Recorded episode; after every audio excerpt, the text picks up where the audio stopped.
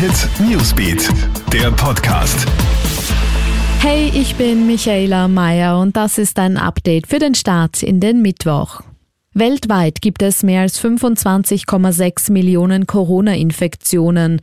Das ergibt eine aktuelle Zählung der Nachrichtenagentur Reuters. Über 851.000 Menschen sind an oder mit dem Coronavirus verstorben. Die USA bleiben mit mehr als 6 Millionen Fällen und über 183.000 Todesopfern das in absoluten Zahlen am stärksten betroffene Land vor Brasilien und Indien.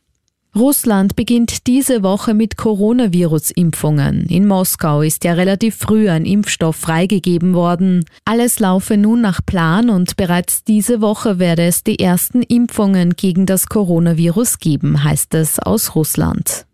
Brisanter Prozess in Paris rund fünfeinhalb Jahre nach dem verheerenden islamistischen Terroranschlag auf das Satiremagazin Charlie Hebdo beginnt heute der Strafprozess gegen mutmaßliche Helfer. Bei der Anschlagsserie im Jänner 2015 wurden insgesamt 17 Menschen getötet.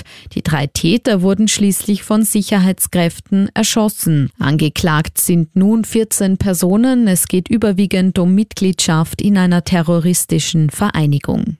Und Dominik Thiem hat es geschafft. Österreichs Tennis-Superstar steht in der zweiten Runde der US Open. Thiem führt am Abend in New York gegen den Spanier Monar nach zwei hart umkämpften Sätzen mit 7 zu 6 und 6 zu 3, als der Spanier dann verletzungsbedingt aufgeben muss. Nun trifft Thiem morgen in der zweiten Runde der US Open auf den Inder Sumit Nagal. Morgen feiert Dominik Thiem übrigens auch seinen 27. Geburtstag.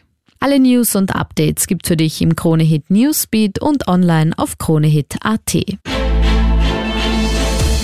Kronehit Newsbeat, der Podcast.